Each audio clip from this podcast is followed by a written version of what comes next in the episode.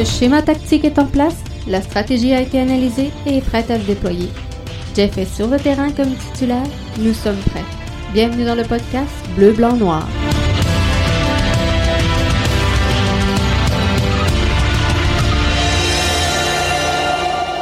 Bonsoir tout le monde et bienvenue dans votre podcast Bleu, Blanc, Noir, édition du 24 novembre 2020. Jeff Morancy qui est là avec vous pour euh, mener donc euh, ce euh, nouveau podcast. comme je vous l'avais annoncé, dans quelques instants, on va avoir Mathieu Lemay qui va venir nous parler un peu de... On, on va jaser de l'avenir de l'impact, l'avenir de la MLS. Bref, je vais vous mettre en contexte tout à l'heure alors qu'on va rentrer avec Mathieu. Tout juste avant, gros soir euh, dans la MLS, gros soir de soccer et euh, j'espère que vous suivez avec attention les trois matchs qui sont présentés ce soir. Dans un premier temps, Toronto affronte Nashville, un match qui est présentement en cours, qui devrait être mené 3-0 par Nashville au moment où on se parle. Toronto qui devrait se battre à 10 contre 11. Mais bon, c'est pas nous autres qui arbitrent cette rencontre-là. L'Union face aux Revs qui ont sorti, bien sûr, l'impact de Montréal de cette course aux séries. Donc, un match qui va être assez intéressant. Saunders LAFC vient euh, terminer cette soirée de soccer à l'antenne de euh, TVA Sport. Thumbs up à euh, Frédéric Gay, Assun Camara, Vincent Détouche et Frédéric Laure pour leur incroyable travail à ce niveau-là. Je regarde, euh, d'entrée de jeu, j'ai quelques points que je veux vous parler. Je regarde euh, beaucoup euh, de, de, de, de, bruit aujourd'hui sur les médias sociaux, sur différents sujets. entre autres, le coulage à l'effet que l'impact aurait avisé certains médias, certains journalistes que Camacho évoluerait en 6. Je veux juste mettre une chose au clair. Euh, j'ai mis dans mon 11 de départ Camacho en 6. Je peux vous confirmer qu'il y a personne qui me parle au sein de l'impact de Montréal. J'ai aucun lien, aucune entrée avec l'impact de Montréal et vous regarderez les 11 d'un peu tout le monde, remonter les fils et je suis un des premiers à avoir sorti cette information-là, à l'avoir placé là dans mon 11 avant plusieurs. Donc, allez voir ça. Euh, excellent texte aujourd'hui de Jérémy Filosa. Qui part, qui reste, euh, les options qu'on peut signer, euh, ceux qu'on doit laisser partir. bref, l'impact, on va en parler tantôt là, avec Mathieu, mais l'impact est à la croisée des chemins, devra faire certains choix en, en, égard à l'avenir avec cette formation-là au plan sportif c'est intéressant de suivre euh, le texte de Jérémy Filosa pour savoir c'est quoi la, un, peu la base de l'attitude que peut se donner Olivier Renard et Thierry Henry présentement. Euh, John Limniatis, Journal de Montréal, signe un billet aujourd'hui sur l'impact de Montréal foudroyant, on va le dire comme ça. On dit souvent qu'il n'y a pas de, critique, qu'il n'y a pas de couverture de l'impact de Montréal dans le mass média. John signe tout un texte dans le journal de Montréal, Ouch, ça fait mal, où euh, on compare un peu les joueurs euh, de l'attaque de Montréal à des cônes oranges et on se questionne à savoir si c'est ça l'impact montréalais. Bref, euh, on, ne voit pas souvent dans les masses médias des textes d'opinion sur l'impact de Montréal et ça, à, mes yeux, à moi, c'en était un. C'était pas euh, le plus positif, par contre, mais c'en était un. Donc, fine.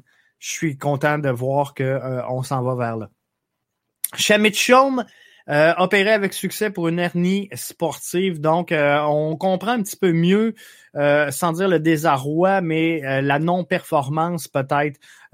J'ai été le premier à être très critique à l'égard de Shamit Chom. je pense que si on l'opère aujourd'hui pour une hernie sportive et qu'il rate 6 à 8 semaines d'activité, il a dû jouer depuis un bon moment avec cette blessure-là. Donc, euh, dans ces euh, conditions-là, je pense qu'il faut être indulgent avec euh, l'analyse d'après-saison qu'on fera du travail de Shamit Shom. Dwayne, Dwayne Rollins, je veux pas m'aganer le nom, là, mais euh, signe euh, également là, une info, la CPL à Québec, est-ce que c'est pour bientôt? Euh, ça pourrait être pour bientôt. Semble avoir des, des informations à l'effet qu'il pourrait y avoir une équipe en, en, sol québécois au Québec, à Québec. Et moi, je vous le dis, je vous le dis depuis le départ, je m'en suis jamais caché. Si j'étais vous, je mettrais deux piastres sur Québec, arrondissement Beauport ou le stade présentement euh, multisport, on va l'appeler comme ça, puisque le hockey et le soccer au stade Marc Simoneau. Moi, je pense que ça sera euh, là le nouveau quartier général d'un club de la CPL. On pourrait le voir évoluer au stade TELUS du PEPS. On sait que la CPL euh, ne sera jamais heureuse tant et aussi longtemps qu'elle n'aura pas un pied à terre dans la vieille capitale et dans la province québécoise. Montréal où ces banlieues pourraient accueillir une équipe éventuellement. Il y a beaucoup de bruit également sur la ligne pour Moncton. Bref, euh, je pense que euh, Québec est la suite logique au développement de la CPL. Je serais pas surpris de le voir. Faudra arrimer certaines choses et euh, si on veut voir le projet déboucher, il faudra une saison 2020 qui soit normale, donc avec des partisans, avec des fans et euh, on pourrait voir aboutir le projet de la CPL, donc qui pourrait euh, débuter au stade TELUS du PEPS. Beaucoup de bruit également aujourd'hui sur euh, un consensus, un groupe de Montréal qui a réservé des noms et ça a fait spinner beaucoup d'informations. L'information que je peux vous donner aujourd'hui, c'est que le 9 novembre dernier, il y a deux gars de Montréal qui se sont mis à réserver auprès du registre des entreprises du Québec ont légalement créé une société euh, par action et ont euh, utilisé ces pages de noms. Là. Nommez-les toutes, n'importe quel nom relié au soccer au Québec euh, fera définitivement partie de ce, conglomérat-là. Donc, à, la base de tout ça, on a une entreprise qui gère donc euh, des, des, des, joueurs, une agence de gérance de joueurs. Euh, donc deux gars de euh, Montréal qui ont réservé à peu près tous les noms. Le Manic, le Manic Futsal, des noms de stades, des noms de ligues, des noms pour à peu près toutes les villes, Laval, Québec, partout a une rumeur donc de CPL. bref, on a ramassé le paquet. Est-ce que euh, c'est pour revendre le nom éventuellement qu'il y aura une confirmation de la venue d'une formation? Est-ce qu'on travaille pour d'autres gens? Euh, visiblement, selon l'information que j'en ai, ça m'étonnerait que les, deux personnes en question se portent acquéreurs à ce moment-ci d'une concession de la CPL. Donc, énervez-vous pas avec la présence de la CPL en sol montréalais. Je pense que si ça se fait, ça se fera pas par ce, conglomérat-là et euh, ça se fera pas non plus euh, dans les circonstances actuelles. Nouvelle concernant euh, l'impact de Montréal, l'impact euh, selon euh, moi je l'ai vu sur les réseaux sociaux via Amine qui que vous connaissez parce qu'il a déjà été avec nous ici dans l'émission, mais Nilton a repris également l'information. Florin Tanas qui pourrait intéresser l'impact, un jeune numéro 10 de 26 ans, peut jouer sur le flanc gauche, mais est à l'aise en position de 10, un jeune roumain euh, pourrait être dans la mire de l'impact de Montréal. On va suivre le dossier, mais je veux pas trop m'avancer là-dessus parce que euh, l'information est encore assez euh, précaire là-dessus. On sait que bon, la formation avec laquelle il évolue présentement a besoin d'argent. C'est dur pour tout le monde dans hein, la situation avec la COVID. donc, faudra voir. Atlanta United a fait son euh, bilan de euh, saison, même s'ils joueront en décembre en euh, CONCACAF. Neuf joueurs qui quittent, ça a été annoncé par Atlanta United. L'Impact devra faire le même bilan de saison. L'Impact devra trouver un moyen d'analyser ses ressources et de voir comment on va trouver le moyen de relancer cette formation-là, autant au niveau du public que euh, de son fanbase. La euh, situation actuelle n'étant euh, pas facile, n'a pas été facile. La saison 2020, vous le savez, hein, a été euh, difficile dans le contexte de la pandémie. Donc, faut trouver un moyen de se relancer. Mais l'Impact devra faire son bilan de saison et on le voit. Atlanta a, a fait le sien. Neuf joueurs qui partent et euh, tout ça fait en sorte que aujourd'hui, ben, euh, on est à se demander est-ce que l'impact est à la croisée des chemins? Est-ce que la MLS est à la croisée des chemins également? On va aller dans euh, quelques instants euh, rejoindre Mathieu Lemay, que vous connaissez pour, entre autres, le Kaiser Foot et plusieurs autres interventions, entre autres à, à, la radio Maghreb. Euh, du côté de Montréal avec Adi Raphaël tous les euh, lundis à 19h. Euh, Donc, on va regarder tout ça avec lui. J'avais 5-6 points que je voulais discuter. comment l'impact va rebondir de cette, cette saison pas facile, saison décevante à certains niveaux, mais euh, à l'instar donc d'Atlanta United qui l'a fait, l'Impact devra éventuellement faire son euh, bilan de saison.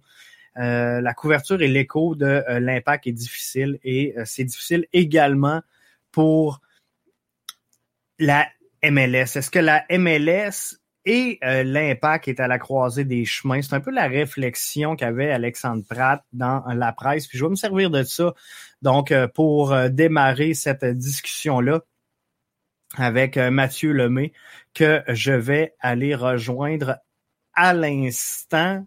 Allô Mathieu, ça va bien? Bonsoir Jeff, bonsoir à tous et à toutes qui sont à l'écoute. Merci tout le monde. Hey, euh, Mathieu, avant que euh, on rentre dans le sujet de l'impact, je, viens de voir passer et, je sais que tu es un fan et un, connaisseur surtout de la Bundesliga. Erling Alad. Alan, Alan. Mais qu'est-ce qui manque? 15 buts en 12 matchs?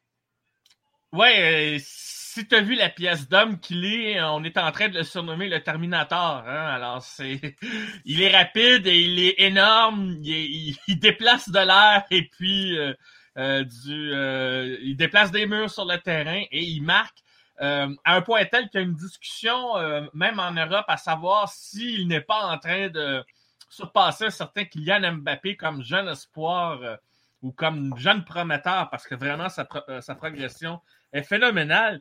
Il y, a, même des rumeurs qui, qui ont dit que le Real Madrid serait intéressé à lui plus qu'à Kylian Mbappé, alors que Kylian Mbappé, Zidane, euh, c'est un secret de polichinelle que Zidane voulait ce joueur-là, le veut toujours.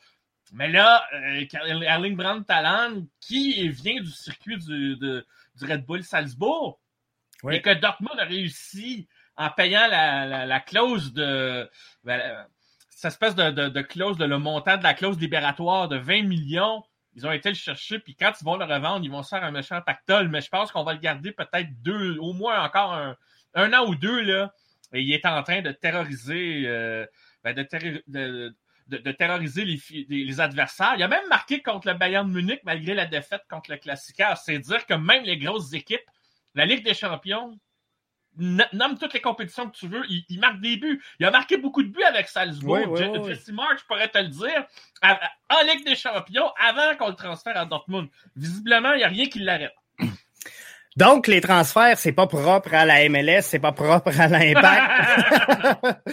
Parce que euh, c'est un peu ça. Quand, je lis le, billet d'Alexandre Pratt dans, la presse qui disait que bon, les codes d'écoute de la MLS sont difficiles présentement. Euh, je sais que Nilton va faire euh, un podcast là, sous peu sur les codes d'écoute justement des des séries d'après-saison. C'est sûr que, bon, il y a, une perte d'intérêt à partir du moment où l'impact de Montréal n'est plus dans la course, j'imagine, qui est euh, normal, mais euh, je suis en train de me demander, est-ce que c'est vraiment l'impact qui, qui, a un problème d'implantation ou est-ce que c'est le circuit de la MLS qui a de la misère à s'implanter?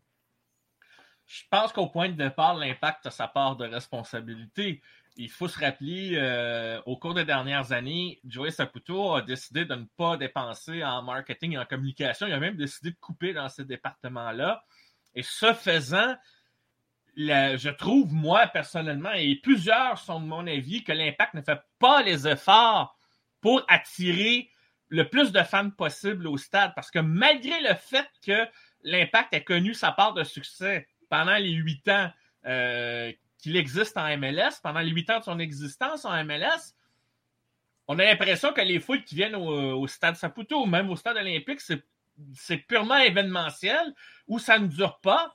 Mais en même temps, est-ce que la direction fait ce qu'il faut pour, euh, pour euh, avoir cette capacité de, rétention du, public? Je ne pense que je pense que tous les efforts n'ont pas été faits. Dans le même temps, quand euh, l'impact est rentré dans la MLS, je pense que naïvement, Joey Saputo s'est dit on est dans, le circuit des ligues majeures en Amérique du Nord, et si on gagne, on va attirer du public parce que Montréal aime les gagnants avec le temps, il s'est rendu compte que la victoire ne suffit pas, mais il s'est créé un peu un cercle vicieux par rapport à ça. Quand, tu parlais du buzz, là, il y a quelques années, plutôt, ben, c'était ça, en fait. Euh, c'était à ça qu'il faisait référence, c'est-à-dire le fait que l'équipe avait connu du succès, mais les gens ne, se déplaçaient pas outre mesure. Surtout, et je vais y revenir un petit peu plus tard, surtout que le soccer est le sport le plus pratiqué par les jeunes depuis 20 ans. Depuis les années 90, et, ça, et ça risque d'être encore le cas pour un bout de temps pour toutes sortes de raisons. Donc, c'est pas le c'est pas l'attrait du sport le problème, c'est pas le hockey le problème, c'est que l'impact ne fait pas les efforts nécessaires. Combien de fois on a entendu dire je ne vois pas de pub dans les métros, dans les rues, mur à mur, on ne voit rien de tout ça.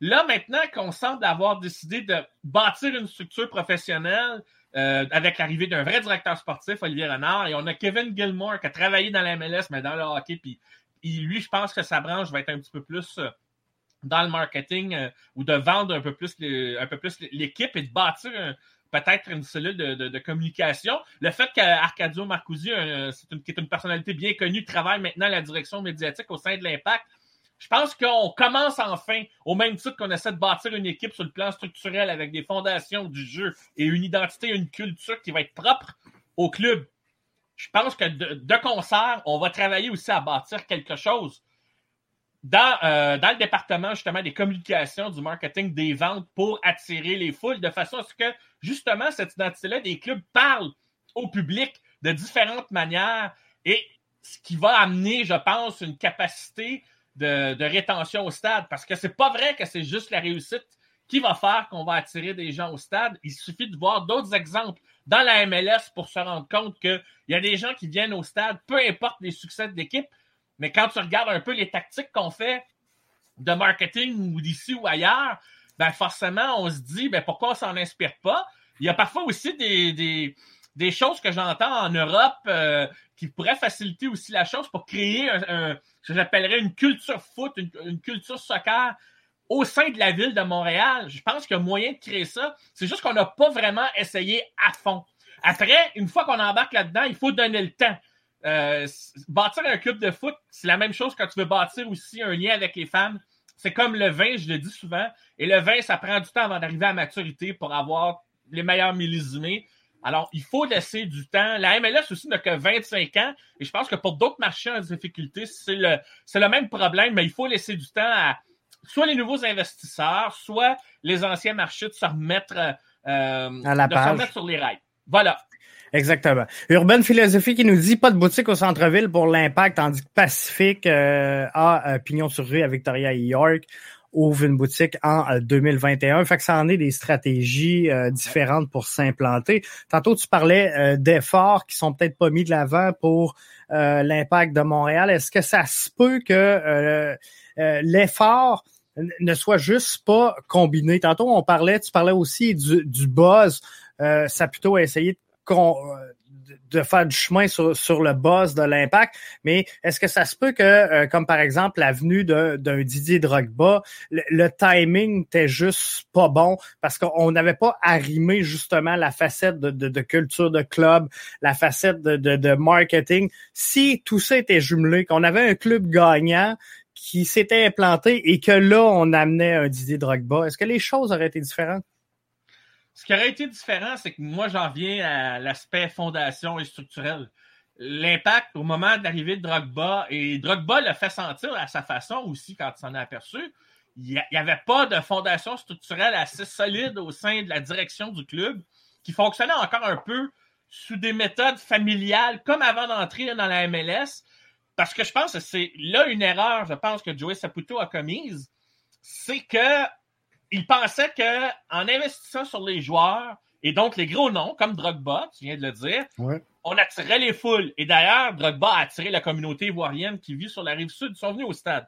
Donc, sur ce plan-là, c'était pas une mauvaise idée, mais ça reste une vision à court terme. Parce qu'on savait que Drogba resterait pas super longtemps à cause de son âge et toutes sortes d'autres facteurs. Et d'ailleurs, il est resté qu'un an et demi. Et euh, en quelque part, son lien avec la direction s'est terminé. Hein, ça n'a pas été nécessairement au beau fixe. Ça l'était plus avec les fans quand même, là, soyons, soyons honnêtes, avec les joueurs. Mais je ferme la parenthèse ici.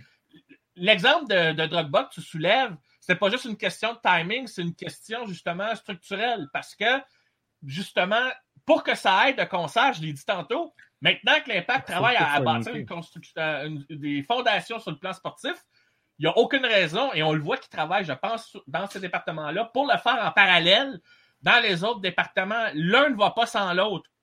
Ça se conjugue. Mais l'erreur de Joey, justement, c'est qu'en en, en, pensant que ce qui attirait les foules, c'est la victoire et les gros noms, les vedettes. C'est d'ailleurs, on va y revenir sans doute plus tard quand on va parler de l'aspect médiatique, là. Mais l'attraction, le pouvoir d'attraction des vedettes serait suffisant, mais à l'arrivée, ça n'a pas suffi. Pourquoi? Parce que le fan ou le public, même celui qui ne connaît pas Drogba, euh, il cherche autre chose. il cherche autre chose qui va le faire maintenir au stade, qui va faire aimer son expérience euh, foot, son expérience sportive, son expérience euh, en termes de divertissement sportif. Appelle ça comme tu veux. Alors, il y, a, donc plein de petits travails à faire en amont sur ce plan-là. D'ailleurs, tu as nommé des exemples, je trouve pertinents. Il n'y a pas de boutique à l'extérieur du, à l'extérieur du stade. Ben. Euh, je pourrais te donner l'exemple de Kansas City, qui est un marché plus petit que Montréal. Ben, eux, ils en ont une boutique, euh, je pense, à l'extérieur, à l'extérieur de leur stade. Il y a un lien avec les fans qui s'est créé avec les années. Et, c'est là que je veux en venir, c'est que Joey a pensé que de payer dans les salaires et dans les joueurs serait suffisant. Sauf que cet argent-là, c'est une dépense. Il n'a pas mis de l'argent dans sa structure, dans ses fondations, à part l'académie. Et dans son discours un peu plus tard, je me rappelle, il a dit, Joey, il, a dit à un moment donné, il dit peut-être que je devrais couper dans l'académie ou dans ces autres départements-là. Pour moi, c'est des dépenses.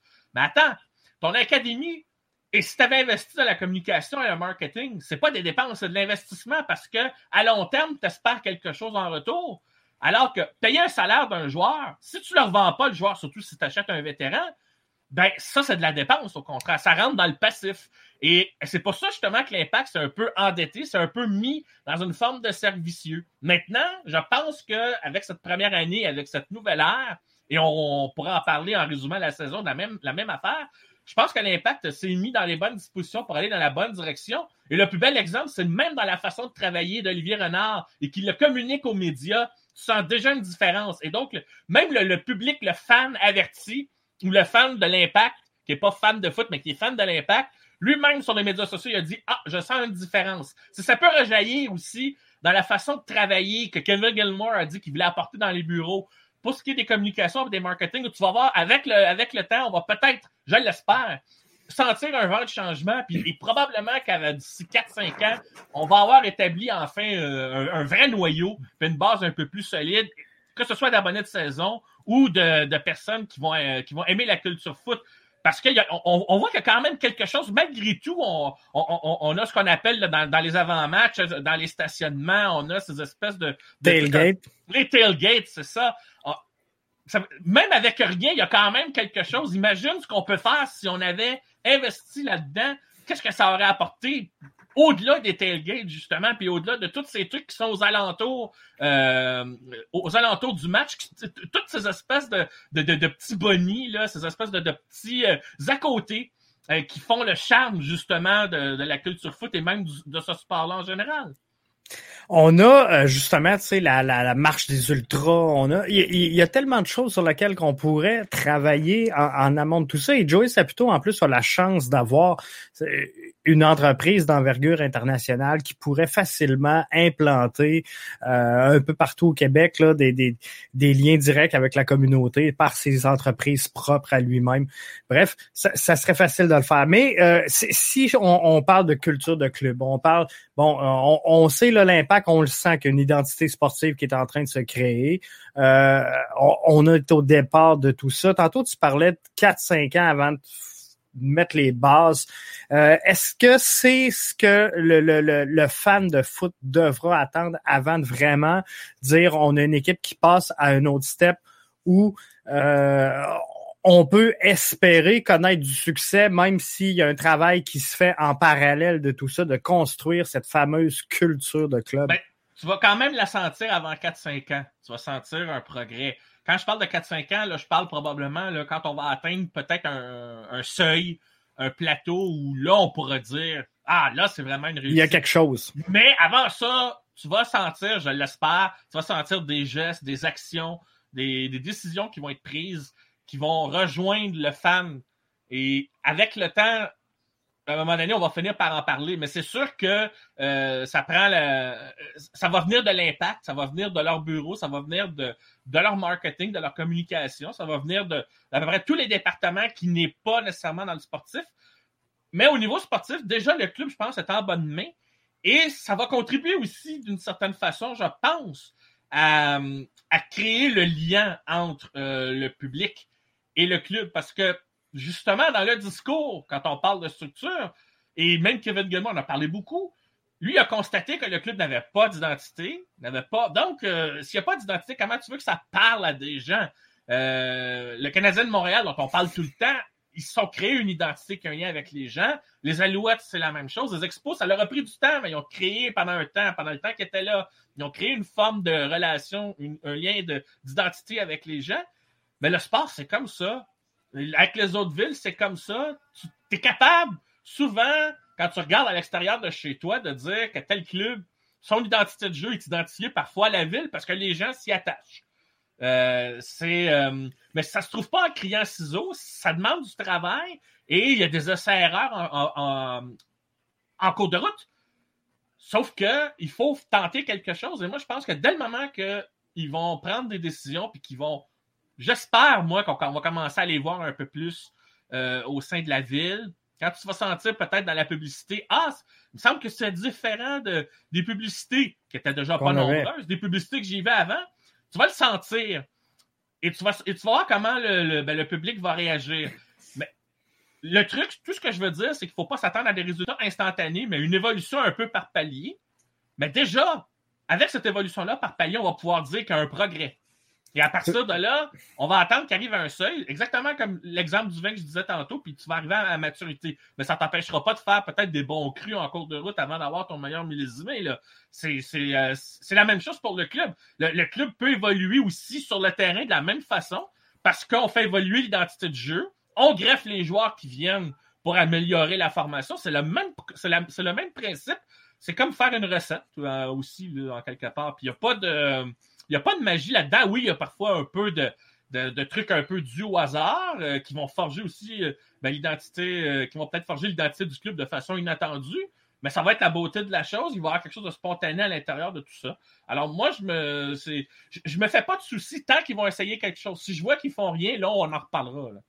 Parce que là, présentement, ça va bien. On sent qu'il y, y, a une structure. Je pense que surtout au niveau soccer, on a amené des, des belles choses avec le duo Renard Henry. Je pense que ça, démontre de, belles choses. Il va euh, rester à s'approprier la population, euh, bien sûr, et euh, revenir finalement à ce fameux débat des médias sur la couverture. Est-ce qu'elle est bonne? Est-ce qu'elle est trop? Est-ce qu'elle est pas assez? Mais moi, je pense qu'à un moment donné, il, y a eu, un peu comme tu le disais, dans les dernières années, un vide structurel tellement immense que il n'y avait pas d'intérêt à, à, couvrir l'impact parce que c'est, comment je pourrais le dire, c'est un produit inachevé, euh, l'impact de Montréal. Il n'était pas rendu à maturité. Tranquillement, pas vite, on le sent qu'il euh, s'en va dans la bonne direction. Et euh, je pense que un, je, me trompe-tu, Mathieu, ou un va venir directement avec l'autre? Au, au, fur et à mesure de l'évolution de l'impact, il va gagner petit à petit euh, sa, couverture. Et on se le cachera pas, l'accueil du public montréalais est, encore à ses débuts pour le soccer malgré tout, malgré que je le sais que ça fait plus de 100 ans qu'on joue au soccer à Montréal, mais pour le, large public, euh, je, pense qu'on n'est pas encore rendu à avoir des analyses à tous les matins dans le journal qui évaluent la position en 6 d'un joueur qui aurait pu jouer en 8.5. Euh, j'ai l'impression que faut que le journaliste soit beaucoup plus large dans son approche pour séduire les gens.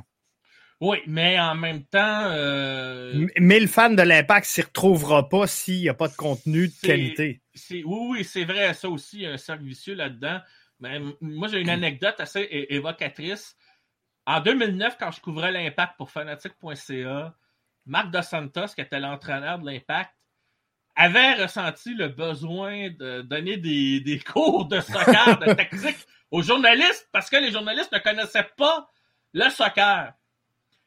Quand un gars comme Marc De Santos, qui est plus jeune que moi en passant, là, je veux le dire, en est rendu à faire ça, c'est déjà un signe qu'il y a dix ans, la culture soccer était euh, à peu près au niveau Ça a évolué petit à petit. Puis là, tu parles des médias à un moment donné, la, nature à l'horreur du vide, on vit dans un univers, parce que ça aussi, c'est un contexte qu'il faut évoquer, on vit dans un univers de concentration médiatique assez forte. Donc, au niveau du grand média, quand tu vas parler d'un sport, ça, se sent.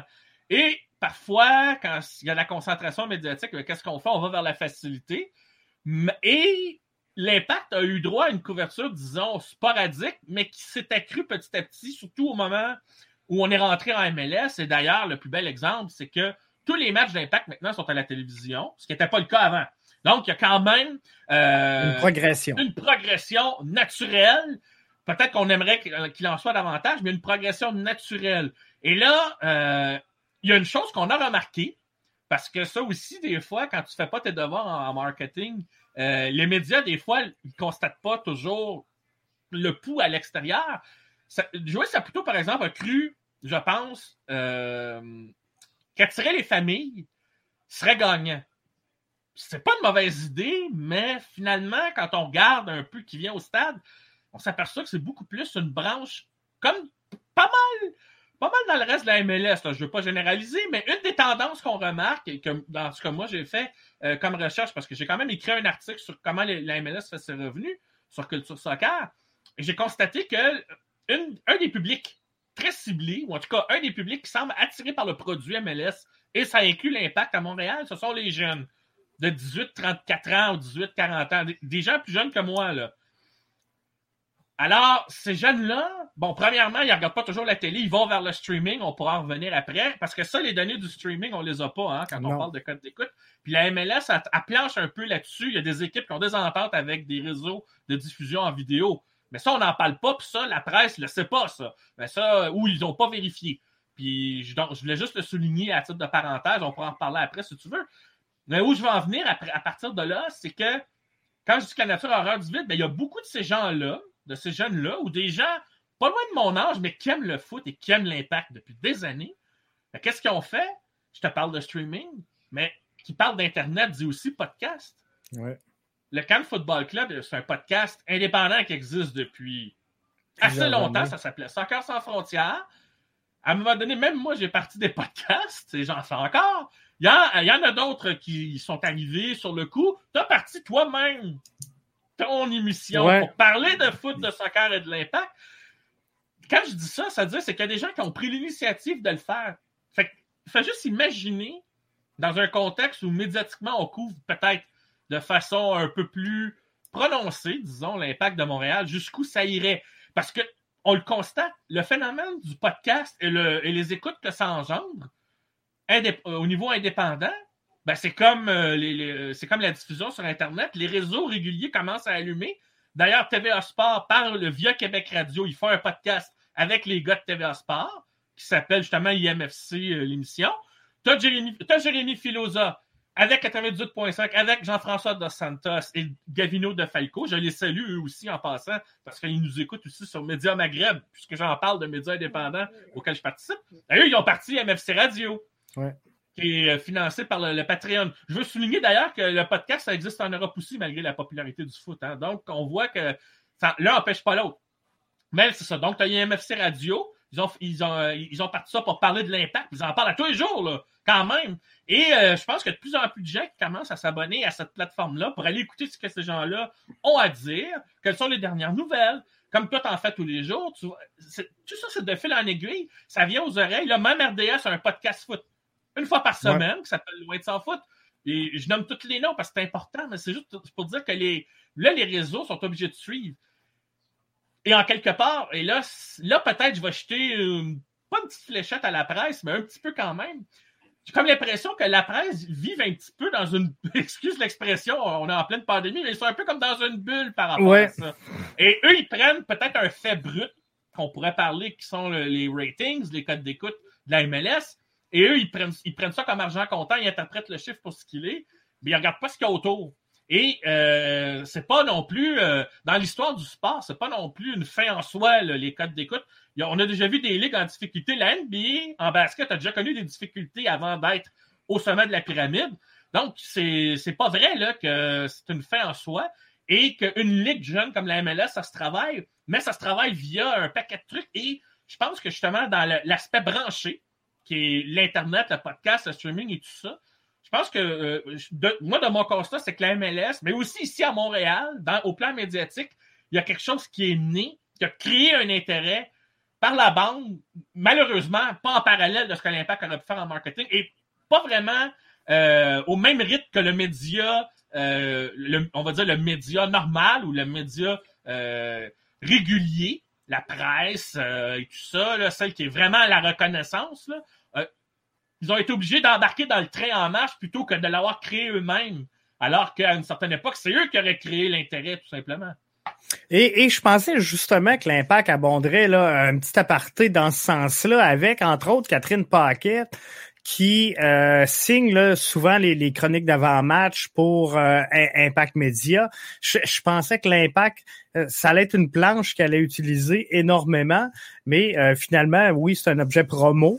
Euh, du club, mais euh, je, pensais qu'on aurait du contenu encore plus poussé que ça du côté de euh, l'impact de Montréal. Oui, mais c'est parce qu'à un moment donné. C'est pas leur rôle.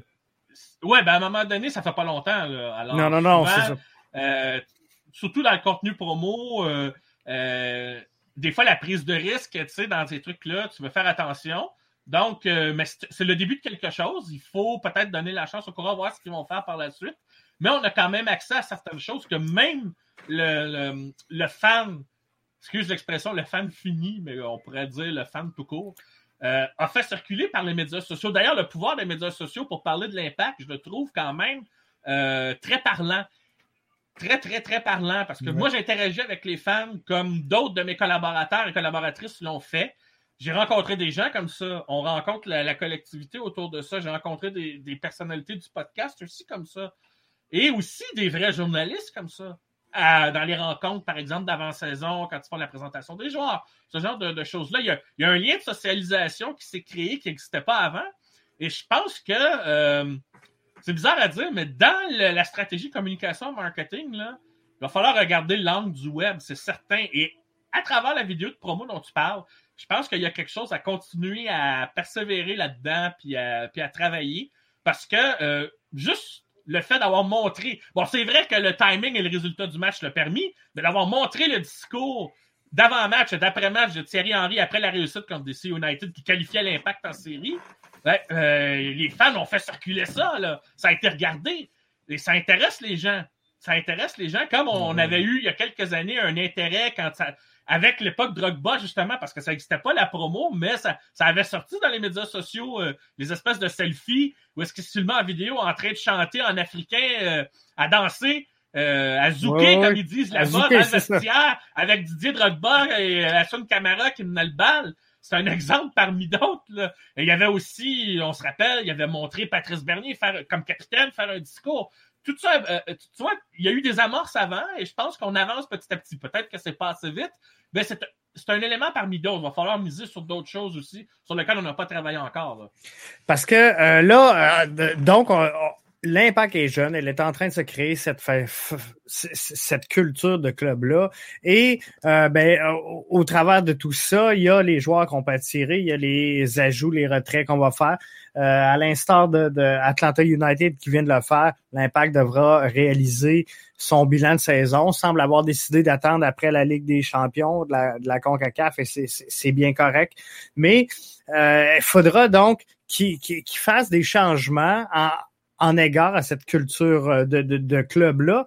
Et, il y a aussi toute une philosophie. On, parle dans un plan de comprendre, euh, de, se doter d'une culture de club, mais il y a aussi de comprendre cette philosophie-là de la MLS et euh, comment elle agit. Ça aussi, important pour l'impact de Montréal.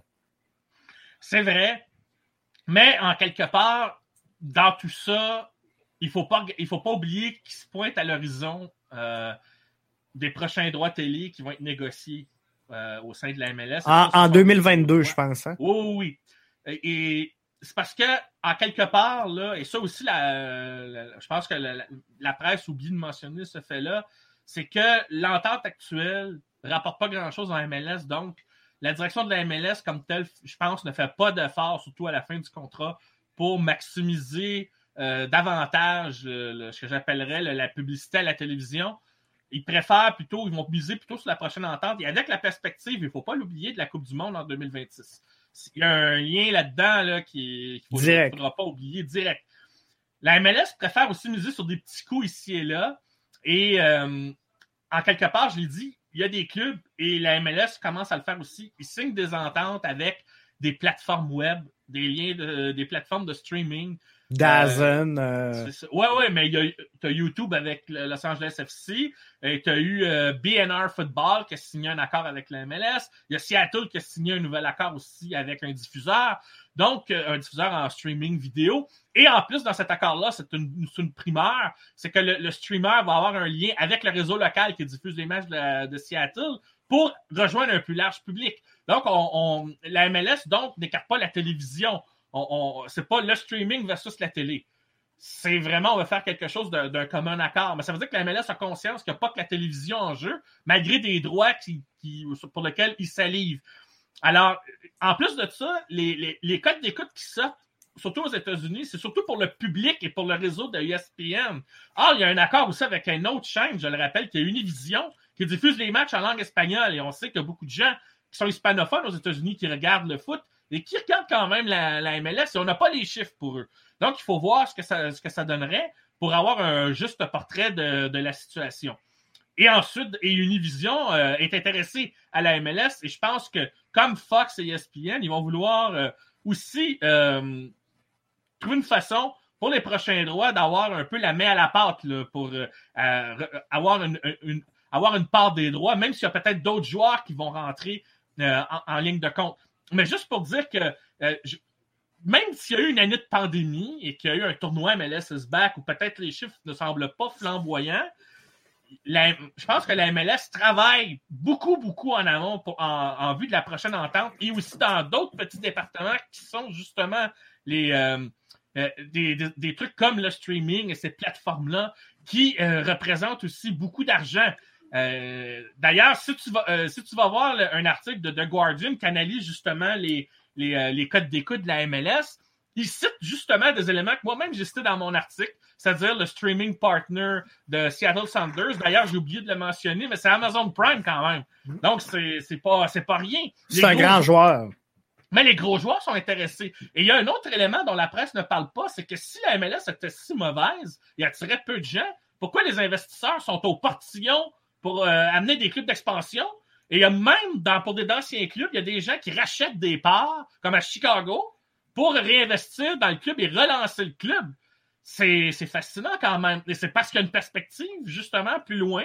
Ils savent que la Coupe du Monde s'en vient. Ils savent qu'il y a quelque chose qui se ramène, qui va permettre des revenus. Et si tu regardes aussi l'identité de la MLS depuis quelques années, Là, on recrute plus des pré-retraités, on recrute des plus jeunes joueurs. Il y a des académies, des clubs qui commencent à donner des joueurs dans certains, certains clubs. On espère que ça va être le cas pour d'autres. Et là, ces joueurs-là commencent à avoir des valeurs de revente. La vente de Miguel Almiron, puis d'Alfonso Davis, c'est juste le début. Là. Il va en avoir d'autres. Ils vont peut-être pas être vendus à 100 millions, mais comme la MLS fonctionne avec un cap salarial, si tu vends à 5, 10, 15 millions, mais t'en vends plus des comme ça, puis avec des coûts à 20, 25, peut-être 30 millions, là, puis peut-être un 40 qui va battre un record, ben, la MLS va dire ben, on, a accru nos droits télé, puis euh, nos ventes de joueurs, ben, ça enrichit les clubs. Mais les revenus vont finir par rentrer. Et si le spectacle continue de s'améliorer comme on voit, parce qu'il y a quand même, le, au moins sur ce plan-là, la MLS a travaillé là-dessus pour que le, jeu, le côté, l'identité hétérogène de la Ligue s'affiche. Et si la MLS le vend bien avec son nouvel accord de droit télé, ben moi, je suis persuadé que les, euh, les gens qui ne sont pas encore embarqués dans le, euh, dans le train, qui ne sont pas à bord du train, à part les fans, les fans inconsidérés des, des clubs euh, aux États-Unis, puis regarde, même Cincinnati attire des foules. c'est incroyable. Et pourtant, c'est pas le plus gros marché des États-Unis, mais ça te donne une idée. Et là, tu as Austin qui rentre. C'est pas la plus grosse ville, mais ça va être intéressant de voir combien ils vont attirer toutes ces foules-là, là, à un moment donné, il va y avoir du bouche à oreille, ça va aussi rejoindre d'autres personnes. Et, mais ça, justement, c'est un travail de longue haleine. Mais si tu ça remonte à l'époque où la MLS a commencé, c'est rien comparé à ce que la MLS gagne maintenant, même si c'est vrai. On le savait que la concurrence des autres sports. Les autres sports, c'est sûr qui raflent une grosse part du gâteau. Mais si la tendance va se maintenir, il y a un sport qui va être rattrapé, selon moi, si on ne fait rien pour, corriger la situation, même s'il y a eu des améliorations, c'est le hockey sur glace aux États-Unis. La MLS pourrait rattraper ce sport-là en termes de valeur de droit télé et en termes de popularité s'ils le veulent. Même si la MLS ne joue pas en hiver. C'est vrai que la MLS a, de la concurrence partout, mais ils peuvent très bien trouver son public sans pas empêcher les stades d'être remplis à plusieurs endroits aux États-Unis malgré qu'il y a du baseball. Hmm. à Kansas City, ça fait longtemps qu'il y a du baseball, mais ils remplissent leur stade à Kansas City, par exemple. Excellent. Puis euh, Atlanta United, qui est une formation quand même assez, jeune, réussissent à rejoindre un, large public. Là. Ouais. Ah oui, mais ça, c'est le plus bel exemple. Ils ont bâti le stade en partenariat avec les Falcons. Donc, euh, euh, tu as un exemple ici où, au lieu de voir l'autre sport comme la concurrence, c'est un partenariat. Puis Toronto FC, c'est pareil. Et même, je dirais qu'ils s'en servent dans leur marketing, par exemple, parce que c'est les propriétaires des Maple Leafs et d'à peu près tous les clubs sportifs à Toronto, parce que Rogers, ils ont les Les Raptors. Les... Ben là, qu'est-ce qu'ils font? Ils disent, si tu achètes un billet de Toronto des Maple Leafs, tu as le droit à une ristourne si tu vas voir le Toronto FC, et ainsi de suite. Et c'est comme ça qu'ils ont rempli leur stade, malgré les huit ans qu'ils ont été dans le trou. Parce qu'il y avait des stratégies marketing comme ça pour vendre des billets et attirer des gens. À un moment donné, ben, le club s'est mis à gagner parce qu'ils ont fini par se rendre compte qu'il fallait pas l'argent par les fenêtres quand je parlais de structure. Et là, ben, les, foules ont été contents. Ils ont gagné un titre. Ils sont même rendus à finale de la Ligue des Champions, eux aussi. Ils ont failli la gagner. En quelque part, Toronto, même, même sinon on les déteste, ils ont les propriétaires, même s'ils ont beaucoup d'argent, ils se sont donné les moyens, au moins marketing, d'attirer les gens. Ils sont pas assis en disant ça va se faire tout seul. Non, c'est sûr. Mais là, Toronto, au moment où on se parle, je te coupe 30 secondes, semble que ça soit fait, il serait éliminé. Euh... Il serait éliminé par Nashville. J'en profite pour saluer au passage mon ami euh, Anthony Varenne, qui est fan de Nashville et qui n'y croyait pas. il croyait, son cœur était pour Nashville, mais sa tête pour, euh, pour euh, Toronto. Mais là, finalement, effectivement, on est à, peu près à deux minutes de la fin, je pense, mais Nashville a marqué en prolongation un but de Daniel Rios. Alors, effectivement, ça pourrait être le, premier la, ben, la, première grosse surprise. Ouais, c'est ça. Ça sera pas pour. Euh, s'il y a des, euh, des, des, des, fans de l'Impact qui sont quand même mordus de la MLS et qui veulent que Toronto perde et qui regardent le match, ils doivent jubiler. Là. Ouais, c'est sûr. Puis Revs, Revs 2-0 sur l'Union, ça aussi, ça c'est. Euh, aussi. Méchante surprise. Je m'attendais vraiment pas à, à, ça, fait que c'est une bonne nouvelle. Tantôt, tu parlais que l'impact, pas l'impact, mais la MLS se dissociait un peu de euh, son étiquette de club de l'âge d'or. Euh, plutôt de ligue de pré-retraités, c'est plus. Ouais, c'est ça. Exactement, ligue de pré-retraités. Oui, euh, je pense que ça va continuer hein, dans ce sens-là. Si on regarde l'évolution quand même de euh, la MLS, on, on, s'en vient avec une ligue euh, d'académie, de ce que je comprends là, au niveau de la, de la MLS, ben, U23 il faut savoir que les clubs se donnent d'académie et, même pour encourager ça, la MLS a décidé de mettre fin à son partenariat avec euh, des ligues, euh, avec des ligues là, ben c'est les ligues où jouaient leurs clubs, les clubs écoles. La USL. Oui, ouais, ou les clubs d'académie en USL pour avoir son propre circuit. Et d'ailleurs, c'est comme ça, dans ce contexte-là, que Patrick Leduc avait fait l'annonce justement de l'équipe de U23 pour jouer dans ce nouveau circuit-là, euh, qui aurait dû commencer plus tôt n'eût été de la pandémie, soit dit en passant. Mais c'est euh, donc la MLS va avoir un contrôle un petit peu euh, sur l'évolution de, de, des académies et encourager justement les clubs à investir justement dans, dans la jeunesse. Dans la jeunesse, mais aussi pour travailler au développement des joueurs. Parce que en Europe, les, académies pour beaucoup de clubs, c'est quelque chose d'important. la Juve? Oui, mais pendant longtemps, le, euh, le FC Barcelone a été un producteur incroyable de joueurs issus de ce qu'on appelle la Masia, qui est leur académie. Xavier Iniesta, euh, Busquets, Piqué et même un petit peu Lionel Messi sont tous sortis de là. Alors, ce que je veux dire, c'est que il y a c'est un investissement parce que quand ces joueurs-là arrivent, ben, ils ne les payent pas à plein salaire tout de suite. Et l'impact a la possibilité, quand je l'ai dit, on a la pratique du soccer, on a la possibilité d'avoir les meilleurs joueurs québécois qui peuvent jouer avec l'impact. Le truc maintenant, parce que notre académie était déjà pas si mal quand même, elle était même parmi côté parmi les meilleurs. la, seule pierre d'achoppement, c'était qu'on n'arrivait pas à arrimer ça avec le club, euh, l'équipe première. On n'arrivait pas à faire entrer suffisamment de joueurs, contrairement à des équipes comme Dallas, par exemple, qui font très bien ça, ou Philadelphie récemment, qui l'ont très bien fait. Alors maintenant, et je suis persuadé qu'Olivier Renard, c'est dans ses plans aussi, c'est d'arrimer correctement l'académie à l'équipe première et donc d'avoir des joueurs locaux qui vont venir jouer dans le club. Et les meilleurs vont, ils vont peut-être être vendus, ça se peut, parce que quand tu as une possibilité de jouer dans un gros club en Europe, on ne le refusera pas. Et le jeune, s'il veut progresser, ça, ira. Mais il va y avoir un bassin de joueurs qui vont continuer à jouer ici. Ils, auront grandi ici. Le public pourra s'identifier à eux aussi. Ils ne seront pas tous vendus. Là. Donc, l'impact n'est pas là pour faire du trading. Oui, on veut créer euh, un contexte où les joueurs il y a une marge de progression, il y a une plus-value et avec une forte valeur de revente. On ne va pas vendre tout le monde puis reconstruire à chaque fois. Je pense que justement, l'académie va, être, faire partie du ciment pour qu'il y ait des joueurs ici qui soient soit des joueurs de profondeur ou quelques joueurs d'utilité, qu'on va étiqueter peut-être MLS, mais c'est pas grave ça. Qui vont avoir leur carrière en MLS, mais qui vont apporter quelque chose au club tout le temps qu'ils vont être là. là. Et en soi, l'académie, là, c'est c'est vraiment tout bon. Puis tant mieux si ça produit des talents qui attirent l'attention en Europe et qui va faire même changer la perception en Europe que la MLS est une ligue de pré-retraités. Parce qu'en France, j'entends encore ce discours-là. Ouais, c'est une ligue de cinquième division. Euh, euh et aussi, c'est vrai que l'Inter Miami, en jouant un peu cette carte-là, ils ne sont pas aidés. Parce que là, on parle des gros noms qui s'en vont en MLS, avec la rumeur de Griezmann qui irait, d'Olivier Giroud qui viendrait. Ça, ça, aide pas à changer un peu cette image-là parce qu'il y a encore un, deux, trois clubs qui jouent encore cette carte-là, mais ça ne durera pas longtemps, ça. Crois-moi, qu'à un moment donné, euh, ces clubs-là qui vont agir à chercher des joueurs pré-retraités, si vraiment ils veulent construire leur club là-dessus, euh, je pense qu'il n'y aura pas de futur par rapport à ce que la MLS euh, fait en ce moment et la direction qu'elle a prise. Est-ce que euh, y a une grosse, ben, pas une grosse différence, mais je pense que c'est deux fronts qu'il faut quand même évaluer chez l'Impact de Montréal. Est-ce que euh, oui, il y a une part l'académie de, de l'Impact qui doit mieux arrimer ses joueurs, parce que je pense qu'on, sans dire qu'on a brûlé du talent à, Montréal, je pense que euh, Mathieu Chouanière, c'est sûr que les blessures, mais a jamais vraiment réussi à s'implanter. Anthony Jackson Hamel, c'est encore difficile après plusieurs saisons. il y a plusieurs joueurs issus de l'académie qui qui ont pas fait ce step-là. Le fait qu'on ait une académie U23 devrait aider donc à, enlever ce gap-là entre l'académie et l'équipe première. Ça, je pense que c'est une bonne chose. Mais euh, sur, un autre pan de, cette formation-là, est-ce qu'il y a une job importante à refaire au sein de l'Impact euh, avec tout le scouting et, euh, le dépistage des talents peut-être extérieurs autres que l'académie? Ben déjà, Olivier Renard a son réseau qui est pas mal plus étendu que quand on avait le vide structurel puis que ça fonctionnait autour des mêmes agents et Nick de Santis. Et on a vu tout de suite que ça a fait une équipe unidimensionnelle avec euh, Olivier Renard qui a un plan clair et qui a probablement un réseau plus élargi. On sent que il y a quelque chose d'un peu plus multi, euh, plus à multifacette, plus protéiforme qui prend place.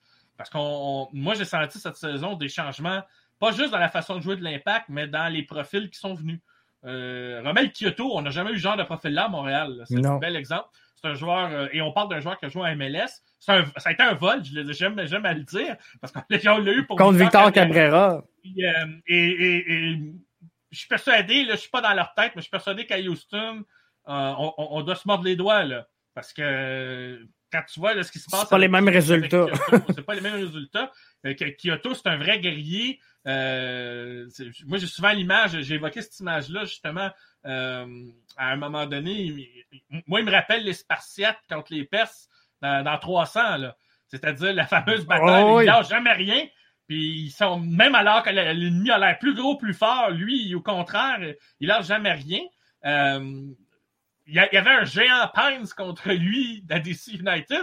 Il a trouvé le moyen de de servir de son corps pour le sortir un peu du jeu pour faire une passe magnifique à Boyan. Donc, c'est un bel exemple. Euh, c'est un vrai poison à cause de ça. Puis lui, tu vois, c'est pas quelqu'un qu'on va forcément revendre, je ne pense pas, et qu'on va garder avec l'impact, qu'on a appris à apprécier. Ça, c'est un exemple. Alors, donc, au niveau du recrutement, Kiza, Kiza ça va être un, bel ajout, je pense. Oui, mais on a vu qu'il euh, y a des ajouts. Euh, Zachary Brouguillard, c'est un truc, un des jeunes qui a énormément progressé cette saison comme titulaire. Et maintenant que Mustafa Kidza est arrivé et qui va jouer à gauche, moi, j'ai hâte de voir l'animation par les flancs dès la saison prochaine de façon régulière. Parce que là, premièrement, Zachary Bourguillard n'aura pas besoin de tout faire tout seul du côté droit parce qu'il n'y avait personne à gauche qui le faisait. Kizza va le faire à gauche, alors ils vont pouvoir interchanger. Et ils vont pouvoir donc attaquer et défendre et, c'est, je pense que c'est pour ça qu'un peu, euh, on, a senti que Thierry Henry voulait mettre l'emphase sur le jeu défensif de Zachary Broguillard en fin de saison. Et euh, je, je, pense que c'est un peu ça, sachant lui, sachant qu'Isa arrive et avec son QI soccer, savait qu'il y aurait une permutation qui devra se faire. Donc, il fallait que Zachary améliore son jeu pour permettre à Kiza éventuellement ben, de venir monter. d'une équipe, de toute façon, c'est de se compléter. je pense que Thierry Henry, c'est surtout ça. C'est qu'à un moment donné, il, veut une équipe qui construit le jeu, donc qui est plus offensive, c'est certain. Mais il sait que la MLS produit beaucoup de buts, donc défensivement, tu peux te mettre en danger. Donc, il, a conscience qu'il faut avoir un certain équilibre. Et je pense que le futur du recrutement va aller dans ce sens-là aussi. Mais qui dit équilibre dit aussi une variété de profils, donc une variété de, réponses à offrir sur le terrain. Parce que je parlais de la MLS hétérogène et Thierry Henry l'a évoqué aussi. Et Louis Binks, en entrevue à Québec Soccer, l'a évoqué aussi. Euh, des, un de ses plus gros apprentissages qu'il a dit cette saison, c'est que à chaque fois qu'on change d'une équipe à l'autre, c'est jamais le même style d'attaque auquel on est confronté. Alors, à chaque match, j'apprends quelque chose parce que je ne suis pas confronté au même type d'adversaire. Il dit en Angleterre, c'est beaucoup plus homogène. On est souvent confronté au même genre. les variantes sont peut-être moins, euh, sont peut-être plus invisibles, mais fondamentalement, mon style de, de défense ne va pas évoluer grandement parce qu'en Angleterre, c'est comme ça. Parce que c'est plus homogène en Europe. Ici, la MLS, c'est beaucoup plus hétérogène. Et c'est ce qui fait d'ailleurs que tu as des équipes justement comme Nashville qui viennent de battre Toronto, par exemple. J'évoque ça, je dis ça comme ça. C'est pour ça qu'il y a une parité, je pense aussi. Euh, les, identités des, équipes sont tellement euh, particulières, il y a une prise de risque plus grande qui fait que pour atteindre l'équilibre dans ton équipe qui va te faire gagner ou tu penses avoir toutes les réponses, ben celle-là, c'est ça, demande beaucoup, peut-être plus de temps, mais ça demande aussi plus de polyvalence de la part des joueurs. Et Zachary Bourguillard, l'exemple qu'on a évoqué et sur lequel tu es revenu, ben, c'est ça. Euh, Thierry Henry veut qu'il anime l'attaque sur le flanc droit parce que les latéraux modernes doivent animer l'attaque. Mais il veut qu'il soit capable de défendre aussi quand ça va être nécessaire et essentiel. Et justement, en fin de saison, il a soigné cet aspect-là. Ça, c'est intéressant. Et ce que je veux dire aussi quand je parlais de Kidza, c'est que oh, euh, ils vont pouvoir alterner les attaques par les flancs. Comme ça, il y a un latéral qui peut rester pour défendre si l'autre attaque, et ainsi de suite. Si on sent qu'il y a une ouverture puis que les deux peuvent y aller puis qu'on court le risque, on va y aller aussi ce que je veux dire, c'est que l'attaque à ce moment-là ne reposera pas juste à, Zachary Broguillard et il n'y aura pas à faire des longues courses pour se replier, pour défendre quand ça va, être nécessaire. Il va pouvoir doser son énergie correctement sur le terrain. Ça, ça va être important. À partir de là aussi, là, on parle de défense. Euh, peut-être que Thierry Henry va développer un style de défense qu'on ne verra pas venir pour l'année prochaine. Moi, j'ai constaté, entre autres, cette saison, qu'il euh, n'a pas, pas, voulu brûler les étapes avec les joueurs. Il savait qu'il y avait du bois mort aussi, que ça allait être peut-être plus compliqué.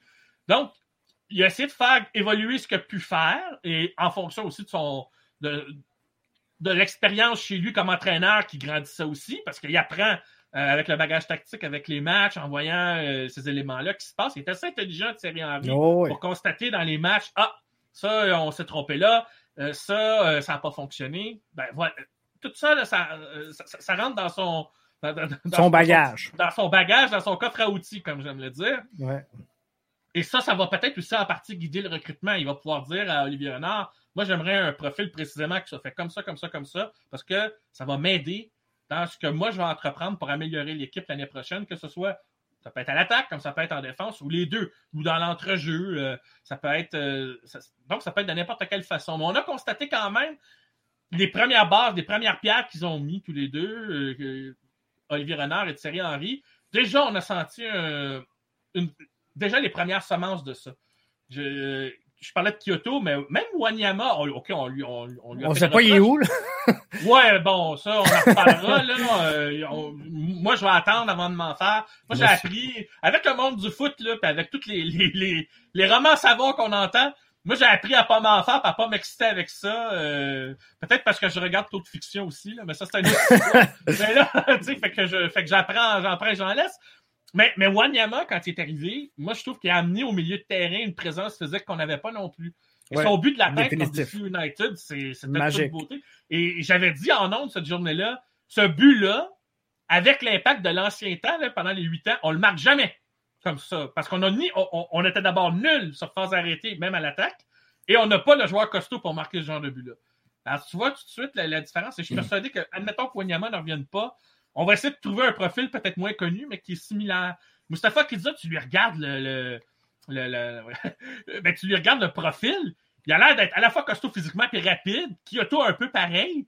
J'ai l'impression que dans les premiers profils qui sont allés chercher Olivier Renard, et je parlais de polyvalence, ils vont chercher des joueurs qui sont forts physiquement, mais rapides, qui sont capables de tenir la balle au pied. C'est un exemple de polyvalence. Il manque peut-être juste la qualité technique encore au milieu. J'espère qu'ils vont travailler là-dessus euh, prochainement. là. À part Maciel qui offrait un peu cette, cette qualité technique dans la façon de passer le ballon et de casser les lignes, surtout à ses débuts, parce que bon, euh, c'est un jeune joueur qu'on l'a moins ouais. vu à la fin. Là. Mais ce genre de profil-là, depuis Patrice Bernier, ça manque à l'impact. Et en MLS, pour moi, ce genre de profil-là est essentiel au milieu de terrain, surtout si tu veux construire le, jeu à l'attaque et avoir des options quand si tes alliés sur les flancs n'ont pas les ouvertures. Tu as quelqu'un axial qui peut couper vers l'attaquant qui devient une option. Euh, moi, je pense que ça peut être une acquisition importante. Et moi, je suis persuadé, puisque Maciel, c'est aussi Olivier Renard qui l'a fait venir, c'est un aspect, euh, c'est un, c'est un côté de profil pour parlant d'amélioration que Renard regarde aussi. Mais imagine, c'est ça, ça- et probablement que ça existe avec un tarif bas, ça se peut aussi, et qui, qui a une marge de progression. Mais euh, ce genre de profil-là existe ailleurs en MLS, donc il n'y a aucune raison pour qu'Olivier Renard n'en trouve pas un euh, à Montréal, là, par exemple, qui contribuait à améliorer l'équipe. Comme il va sans doute travailler dans d'autres départements parce qu'il y a plein de dossiers dont il doit tenir compte. Euh, la masse salariale encore, euh, probablement qu'il va essayer de liquider au routier pour libérer encore plus d'espace. Ben oui. Qu'est-ce qui va arriver avec Camacho? Boyan, est-ce qu'il est est qu'il reste? Parce que s'il reste, il devient euh, joueur désigné. Là, ça change la donne pour le recrutement. Euh, s'il reste pas, ça libère une place de joueur désigné. Donc, à ce moment-là, Olivier Renard peut regarder à savoir qu'est-ce que lui veut comme joueur désigné. C'est ça, exactement.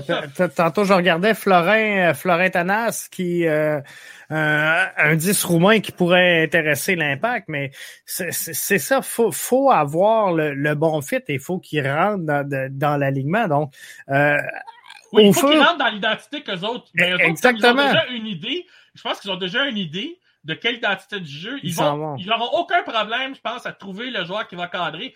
C'est sûr que comme c'est un- jeune, peut-être qu'ils vont, ils vont miser là-dessus. Est-ce qu'il va progresser comme ils l'entendent? Ça, ils ne peuvent pas le garantir, c'est impossible. Ils vont bien analyser la chose pour réduire la marge d'erreur. Mais moi, là, s'ils réussissent leur recrutement à chaque fois à 75% du temps, je veux dire, fondamentalement, le l'équipe va s'améliorer quand même. Exactement. Les erreurs qu'ils auront commises, au moins, ben, c'est pas des erreurs où est-ce que tu donnes 4 ans à Camacho à 700 000. Je dis, c'est pas que Camacho est pas bon, mais au salaire qu'on le paye, ben, faut qu'il soit à- dominant. ben, il faut qu'il soit super dominant. Puis les défenseurs dominants MLS, euh, euh, quelqu'un comme Walter, euh, euh, Walter, Zimmer- Walter, Zim- Walter Zimmerman, pardon, à Nashville, euh, ben lui, il n'y a, pas le salaire de Camacho. En tout cas, Camacho, c'est le seul qui a, un contrat, qui a eu un contrat de 4 ans en MLS. Ça, déjà, ça en dit long. Alors, ce genre d'erreur-là, au moins, si tu prends un joueur qui coûte moins cher, un jeune, tout ça, ben forcément, si tu te trompes, ça te fera moins mal parce que tu as, la marge pour corriger. Puis si tu réussis ton recrutement à 75% du temps, ben, tu dis ben, mon club progresse, je sais ce que j'ai besoin d'améliorer au fur et à mesure. C'est tout. C'est ça, exactement. Puis après ça, un coup que tu as cette identité-là et que tu as commencé à bâtir à, 75-80% ben là, c'est facile d'aller faire des ajouts poste pour poste et de dire on a un besoin là, on a identifié. Ça devient beaucoup plus simple. Oui, puis les, les, fans mentionnaient beaucoup, ouais, l'équipe n'a pas de profondeur. Mais moi, j'ai répété souvent que comme on n'avait déjà pas de vrai 11 pendant quelques années, toutes les années que l'Impact a, manqué les séries, avec ou sans Piatti, parce que Piatti était là, hein, les, euh, les deux premières années qui n'ont pas fait les séries, là, avant qu'il se blesse. Piatti a quand même joué régulièrement, c'était le meilleur buteur de l'équipe, mais on ne faisait pas les séries. En quelque part, on ne pouvait pas tout ne pouvait pas reposer sur un seul joueur, à jouer un style unidimensionnel. L'adversaire a fini par le lire et à un moment donné, on s'était peinturé dans le coin. Donc, qu'est-ce qu'on fait dans, dans ces moments-là? Ben, quand tu as bâti l'équipe, ben, il fallait commencer par avoir un vrai 11 titulaire qui se tienne. Et là, on a vu qu'il y a un peu plus de joueurs qui peuvent composer le 11. Et moi, je l'ai répété souvent, une fois que tu en arrives là, c'est là qu'il faut que tu te dises que la profondeur, c'est un luxe. Mais pour que ta profondeur, tu puisses la, bâtir, là, on en revient à ce qu'on disait par rapport à l'académie tantôt. Là, il y a des joueurs de l'académie, si on arrive à arrimer, ils vont devenir tes joueurs de profondeur en partie. Et si tu trouves aussi quelques autres euh, éléments qui se greffent ici et là et qui sont des éléments de solution qui peuvent être titulaires euh, pour quelques matchs, par exemple, etc., etc., ben là, tu vas l'avoir ton, tu vas l'avoir ton équipe mais tu peux pas demander la profondeur quand tu n'as déjà pas le 11 titulaire. Un vrai 11. Non, c'est ça, exactement. Un Puis imagine, avec la COVID, euh, partout dans le monde, les joueurs de soccer se blessent. Hein? On le voit en Europe, c'est la, la, catastrophe. Il y a plein de joueurs qui sont euh, qui, qui, passent, au bistouri ou qui sont, euh, qui sont envoyés à l'hôpital, à la clinique, quand ils ne sont pas atteints de la COVID. On a vu le phénomène en Allemagne aussi, qui a été la première ligue qui a repris. Euh, sans que ce soit dramatique, le taux de blessés avait augmenté trois fois plus. Je veux dire, parce que euh, la pandémie a changé les habitudes des joueurs, donc la remise en forme et tout ça, la condition physique, la préparation physique, le tout était à refaire. Et ça aussi, ça a été un apprentissage pour tout le monde. On pouvait pas, on pouvait pas anticiper, ça demandait des miracles. Alors pour l'impact, là, ben c'est sûr qu'à un moment donné, euh, à chercher ton 11 titulaire, mais avec les blessés, les cartons rouges et tout, Thierry Henry, ça a été quelque chose pour lui de jongler. La seule bonne nouvelle, c'est qu'on peut évaluer tout le monde. Et je pense qu'ils savent, ils savent un peu plus qui, vont, qui ils ont, l'intention de garder, qui ils vont, euh, quels joueurs ils vont essayer de se départir. Si c'est possible, se départir d'abord des cas urgents en premier, parce qu'il va y avoir un ordre de priorité, parce qu'ils savent peut-être qu'ils ne pourront pas le faire avec tout le monde. Mais comme ils ont, écoute, ils ont trouvé le moyen d'échanger Van Bush, quand, quand et Saphir Taider, ils ont réussi à le vendre pour répondre à ses vœux familiaux, je veux dire, si Olivier Renard est capable de faire ça et donc de flairer les choses et d'avoir les connexions pour euh, euh, faire ça, ben, euh, on va pouvoir libérer ou on va pouvoir laisser partir. Russie au Mexique. ou en Argentine ou peu importe. peut-être que Camacho, on va réussir à s'en départir aussi, peut-être. Quoique s'ils n'y parviennent pas, ils ont quand même. J'ai bien aimé le fait qu'après sa gaffe contre Vancouver, ils aient réussi quand même à leur lancer un peu ils ont relancé sa confiance, donc ils se disent, lui, c'est peut-être le cas, on va peut-être avoir plus de mal à se départir. Donc, essayons de s'en faire un élément où ces gars vont faire moins mal au club parce que donc pour ça, on va le mettre, euh, on va le relancer mentalement. On va le mettre plus confortable. Et son match comme milieu de terrain contre la Nouvelle-Angleterre, il s'est épuisé, mais il s'est battu, puis il a connu un très fort match. Donc, il ne jouera pas tout le temps ce poste-là, mais au moins de le voir jouer comme ça, s'il fait ça tout le temps qu'il est défenseur, même s'il fait, même s'il fait une gaffe, si l'équipe s'améliore puis il y a quelqu'un derrière lui qui le couvre peut-être à ce moment-là, ben en attendant que son contrat finisse, ben, on pourra, on pourra vivre avec. Parce qu'il ne faut pas penser que tout le bois mort va partir, mais déjà, on a liquidé un peu. Là, on va en liquider encore. Fait la progression va se faire. Tranquillement, pas vite. Persuadé que l'an prochain, l'équipe va déjà être meilleure. Moi, j'ai presque aucun doute là-dessus. À moins d'une catastrophe. Moi aussi, non, non, c'est ça. Moi aussi, je pense que c'est ça. Fait que là, l'impact doit se trouver un moyen de gagner là, au sein de, de, de, la, de, la, de la philosophie de la MLS euh, qui allie justement les, les, les jeunes, qui allie encore un peu, ah, on, en parlait, Miami. Ben, ça, c'est la clé, ça. Euh, T'as pas le choix. Les équipes d'expansion, tu parlais d'Atlanta, euh, il y a un correspondant belge, je me souviens plus de son nom, qui, qui, qui avait dit un jour, quand tu bâtis la structure d'un club, il faut que tu te poses trois questions quelle est la culture que tu veux mettre à ton club? C'est quoi? Comment tu la définis?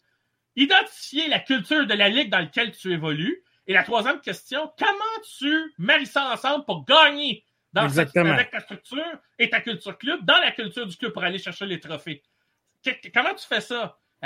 Donc, il ne faut pas que tu sautes les étapes. Ben, l'impact, tu le tiens de le dire un peu dans ta phrase, c'est ça. C'est qu'on définit quelle est la culture du club, l'impact. On identifie, et je pense qu'Olivier Renard a fait ce travail-là en amont, on identifie c'est quoi la culture de la MLS et qu'est-ce qu'on fait pour gagner au sein de la MLS avec la culture que nous, on veut mettre.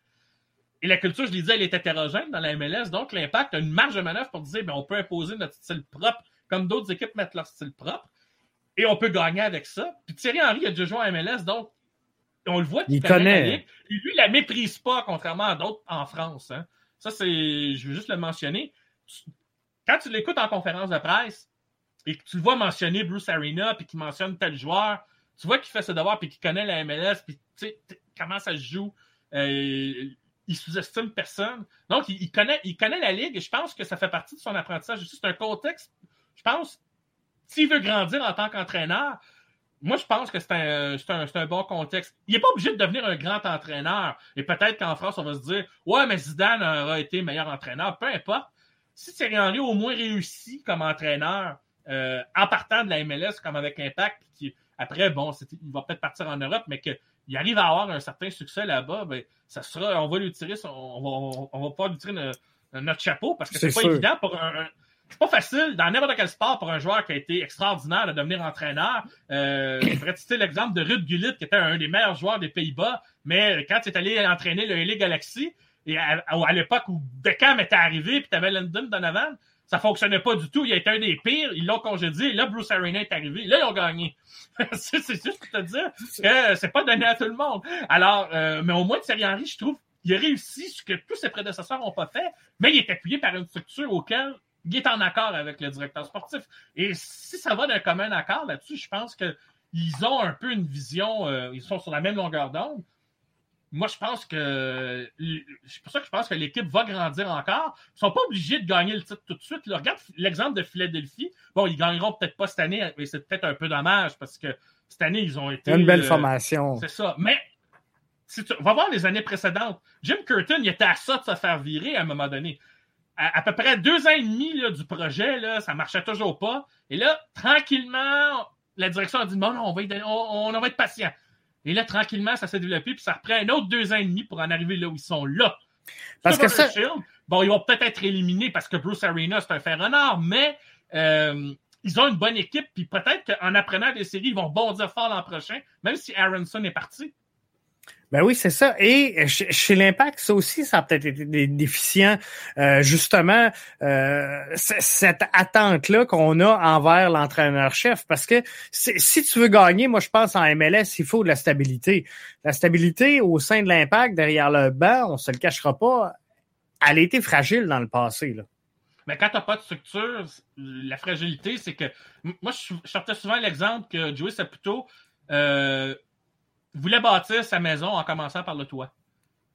C'est un peu ça. Euh, c'est pas tout à fait dans l'ordre des choses. Faut que tu commences par tes fondations, ton sous-sol, si tu veux que ta maison tienne debout. en, fait, c'est comme l'histoire des trois petits cochons. La maison qui tient quand le loup souffle dessus, c'est laquelle? C'est celle qui a les fondations et le matériau le plus solide. C'est la même chose ici. Et c'est valable pour n'importe quelle équipe de foot. Puis, euh, mais l'entraîneur fait partie de ça. Mais beaucoup d'entraîneurs vont te dire, oui, tu as la tactique et tout, mais les joueurs qu'on va recruter, leur qualité, c'est eux aussi qui vont euh, aussi amener du répondant et qui vont faire, euh, qui vont amener, disons, le reste ou la suite parce qu'ils vont appliquer les choses, ils vont se connaître sur le terrain et ils vont être capables aussi de réagir instinctivement à telle situation, etc. Mais comme, ils ont, comme tu l'as dit, ils vont évoluer dans un cadre solide. Ils n'auront pas l'impression qu'ils vont être dans le vide, justement. Parce que et c'est ça la différence. Quand l'Impact et Rémi Garde ont essayé de faire, de faire du jeu offensif avec l'équipe et que ça ne marchait pas, ben c'est parce qu'il n'y avait pas rien, il n'y avait pas de base pour le faire. Alors Thierry Henry, au moins, il a réussi à amener un peu cette base-là pour que les joueurs apprivoisent cette façon-là de jouer. Et c'est pour ça qu'on a vu un Samuel Piet évoluer. En début de saison, tout le monde voulait le sortir, Samuel Piet. On comprenait pas ce qu'il faisait toujours sur le terrain. Mais Thierry Henry a vu en lui la possibilité qu'il pouvait amener quelque chose. Ça ne veut pas dire qu'il va jouer tout le temps là, mais en développant cette polyvalence-là, on peut compter sur lui, même l'année prochaine, dans un rôle qui va être beaucoup plus large que juste cerbère ou récupérateur de ballon. moi, je, peux, sortir un exemple qui est fou, mais là, c'est une hypothèse. Imaginons que Thierry Henry, là, dans l'entre-saison, au camp d'entraînement, un des aspects qui travaille pour franchir une étape, c'est de dire bon, une des choses qu'on va pratiquer cette saison, messieurs, c'est le jeu de la pression. On entend beaucoup parler du Gegenpressing, par exemple, qui vient de Jürgen Klopp, mais qui en fait euh, a commencé un peu avant. C'est-à-dire, euh, les Red Bull l'appliquent très bien d'ailleurs en MLS un petit peu. C'est-à-dire que tu fais une pression haut sur le terrain, tu ne laisses pas respirer ton adversaire. Si tu perds le ballon, il ne faut pas que ton adversaire le conserve plus de 5 secondes, mettons. Donc, les joueurs doivent mettre de la pression et tout ça. Moi, c'est peut-être fou comme idée, mais en faisant jouer Samuel Piet plus haut, pourquoi au camp d'entraînement, on lui on fait pas pratiquer le groupe et les qualités de Samuel Piet vont de récupérateur vont ressortir en disant on met de la pression haut sur le terrain et on récupère le ballon plus haut. Et donc, notre bloc va jouer plus haut pour que justement, on laisse pas de chance à l'adversaire. On amène une autre dimension à notre équipe parce qu'on l'a vu cette année, euh, à force de reculer peut-être trop et créer des espaces entre le milieu et les défenseurs, c'est là qu'on a eu des problèmes en défense. C'est une hypothèse. Je ne dis pas qu'ils vont le faire l'année prochaine ou qu'ils le feront euh, jamais, mais c'est une option qui, sera disponible. Parce que j'essaie d'imaginer Samuel Piet comme ça. Il est capable de faire les courses puis d'amener son jeu de récupération, mais plus haut sur le terrain, comme on a demandé à N'Golo, Kanté de le faire avec, euh, avec Chelsea. On lui demande même parfois d'amener l'attaque, puis là, il commence à marquer quelques buts des fois. Il l'a fait avec la France. Donc, amener le joueur à une autre dimension pour qu'il soit justement plus polyvalent. Ça n'a rien à voir avec le positionnement de départ sur le terrain. Les joueurs sont mobiles de toute façon.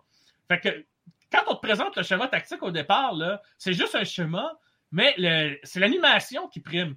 Et ça, oui, ça se pratique à l'entraînement, mais les joueurs, il faut qu'ils apprennent à le mettre en application, il faut que mentalement, ils soient à l'unisson. C'est pour ça qu'on parle de collectif. il faut qu'ils soient à l'unisson pour le mettre en application correctement. Et si c'est travaillé puis que les joueurs y croient parce que justement on travaille une étape à la fois, ben, le club va euh, aussi va évoluer dans ces aspects-là. C'est sûr. Il n'y a pas le choix, il n'y a pas le choix d'évoluer. Et tu sais, c'est un peu ça. Si on a un Sam Piet, justement, qui est capable de récupérer haut, on a un Zachary Broguillard qui a travaillé défensivement énormément, mais qui, a des qualités offensives. Fait que même chose, on fait monter le bloc, mais euh, on a ces cartes-là qu'on n'avait pas dans le jeu de Thierry Henry. Ben, et, ça, ça ben, comprendre en parenthèse, le 30 secondes, que le jeu de la pression, quand je dis que ça se travaille, donc c'est qu'il y a une question de positionnement parce que tu ne vas pas te faire prendre si l'adversaire finit par trouver un espace. Et, si ça arrive, comment tu te replaces pour revenir à une défense, on va dire, euh, en resserrant les lignes?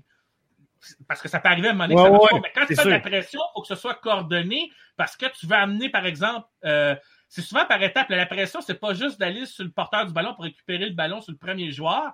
Tu le forces à faire une passe rapide. Et là, le, deuxième joueur est amené à faire la même chose. À un moment donné, ils par commettre une erreur parce que tu as calculé ta pression en fonction de ça. Donc, c'est pour ça que ça se travaille. Tu essaies de. Thierry Henry nous dit souvent Je veux que notre équipe ait le contrôle du jeu. Ben, si ta pression elle est travaillée justement pour que l'adversaire soit forcé de précipiter son jeu, justement, ses passes, et que les joueurs sont positionnés parce qu'ils vont l'anticiper comment le, jeu va se distribuer et anticiper le moment où le ballon va se perdre, tu récupères haut et là, tu attaques et tu as les espaces devant toi, ben, euh, c'est un exemple. Mais pour ça, il faut que les joueurs. je dis qu'il faut que les joueurs soient à l'unisson, il faut qu'ils savent se positionner. Il faut qu'on leur, il faut qu'on leur explique. Mais si on ne travaille pas ça, bon, qui, va le faire? Mais Thierry Henry, il peut travailler autre chose aussi. Le, truc, c'est que l'équipe, au moins, soit cohérente. Si c'est cohérent, ça va. Ça, va, progresser. Ça va progresser. Et moi-même, je me demande, euh, parce que euh, je trouve que le classement, le calendrier cette année n'est pas révélateur de l'évolution des clubs. On pourrait citer le même exemple avec Vancouver, avec le travail que fait Marc Dos Santos, par exemple. Et c'est pour ça que l'année, si l'année prochaine, le calendrier revient un peu plus à la normale, comme Montréal à Montréal, par exemple, et, qu'on. Tu sais, un vrai calendrier normal, on va pouvoir mieux mesurer non seulement l'évolution du club, mais comment, d'une équipe à l'autre, dans des, dans des contextes qui sont un peu plus. Euh, normal ouais, dans un contexte normal, parce que les joueurs vont être dans ce contexte-là aussi, ben, les, ils vont, les joueurs, la concentration, ça va changer quelque chose. Puis là, on va pouvoir mesurer encore mieux l'évolution de ben, l'équipe. Et peut-être que les, éléments qu'on n'a pas pu travailler en, 2000, en 2020, ben là, on va peut-être les peut-être ça va nous sauter un peu plus aux yeux. Donc, si on résume tout ça, vite fait, l'impact s'en va dans la bonne direction présentement, quoi qu'on en dise. Ben, il y a toujours du euh, travail à faire. Il y a toujours du travail à faire. Au début de l'émission, tu parlais de marketing et tout ça. il y a du travail à faire. Il y a du travail à faire aussi pour nous, euh, les, pour nous les, les, médias. Il y a du travail à faire pour tout le monde, mais je pense que on en fait. On, il y a un travail quand même qui se fait. On va être honnête, il y a un travail qui se fait. Puis, à un moment donné, ben, ceux qui peut-être sont un peu plus négatifs, je entre guillemets, ou ceux qui y croient un peu moins, euh, ben, peut-être qu'à un moment donné, c'est eux qui vont être en queue du train euh, quand, euh, quand à peu près tout le monde va être embarqué, pour reprendre l'exemple au début. Et moi, j'ai hâte de voir de toute façon au plan sportif où l'impact va nous mener, mais je suis curieux de voir aussi ce que l'impact va faire en dehors des terrains pour améliorer justement sa relation avec, avec le fan montréalais, mais aussi le public montréalais parce que euh, les clubs sportifs et l'attachement à une ville, c'est essentiel pour euh, faire vibrer euh, autant la ville et aussi les, aussi les, joueurs, parce qu'ils vont se sentir concernés, hein, en quelque part. porter un maillot, le, feeling que ça a, quand tu entends parler de Liverpool, de Manchester United en Angleterre, ou Marseille en France, ce genre de, feeling-là, ben, c'est parce qu'il y a un lien avec le public de ces villes-là. Et il y a quelque chose qui s'est avec le temps, avec l'histoire. Mais ça a pris des années à se faire. À Montréal, euh, il, faut laisser, il, du temps. Mais j'ai hâte de voir sur quel aspect il va travailler. Puis je te dirais qu'on se donne, on a à avoir cette conversation-là. On se donne rendez-vous une fois par an, puis on mesure l'évolution de la chose. Oui, ça serait si intéressant. ça régresse ailleurs, puis on pourra toujours, en, on pourra toujours en discuter de façon constructive pour voir qu'est-ce qui reste à corriger, qu'est-ce qui n'a pas été travaillé, là où ça a été amélioré, tout simplement. Exactement. Je pense que ça fait le tour euh, du euh, sujet pour aujourd'hui. Ah, mais euh, déjà qu'il y avait du stock comme ça, ça prouve que l'impact a de l'intérêt. C'est la presse en dit. Exactement. C'est en plein ça. Je pense que ça résume tous les propos du, du podcast d'aujourd'hui. Je, te, remercie d'avoir été avec nous, Mathieu. Et, ben, merci, Jeff. C'est moi qui te remercie eh. de m'inviter pour participer à, ta, ton émission. Parfait. C'est chouette. merci, Mathieu. Bye bye. Bye. On euh, termine donc euh, le euh, podcast de ce soir. Je veux remercier tous ceux qui ont été avec nous, Mathieu, Michel qui a été là, qui va arrêter Nashville, qui va arrêter la muraille jaune. Bref, on va s'en parler encore demain, donc j'espère que vous serez avec nous. On va analyser les trois matchs de ce soir. Euh, Gavino doit être en, dépression présentement, moi-même, où on se parle alors que le TFC s'est pas rendu vraiment plus loin que l'impact de Montréal dans ce tournoi-là, mais sur papier avait la formation pour le faire pourtant. Alors, euh, ça sera euh, intéressant de euh, suivre tout ça. Donc, soyez là avec nous demain soir, 20h, pour une nouvelle édition de votre podcast BBN. Là-dessus, je vous dis à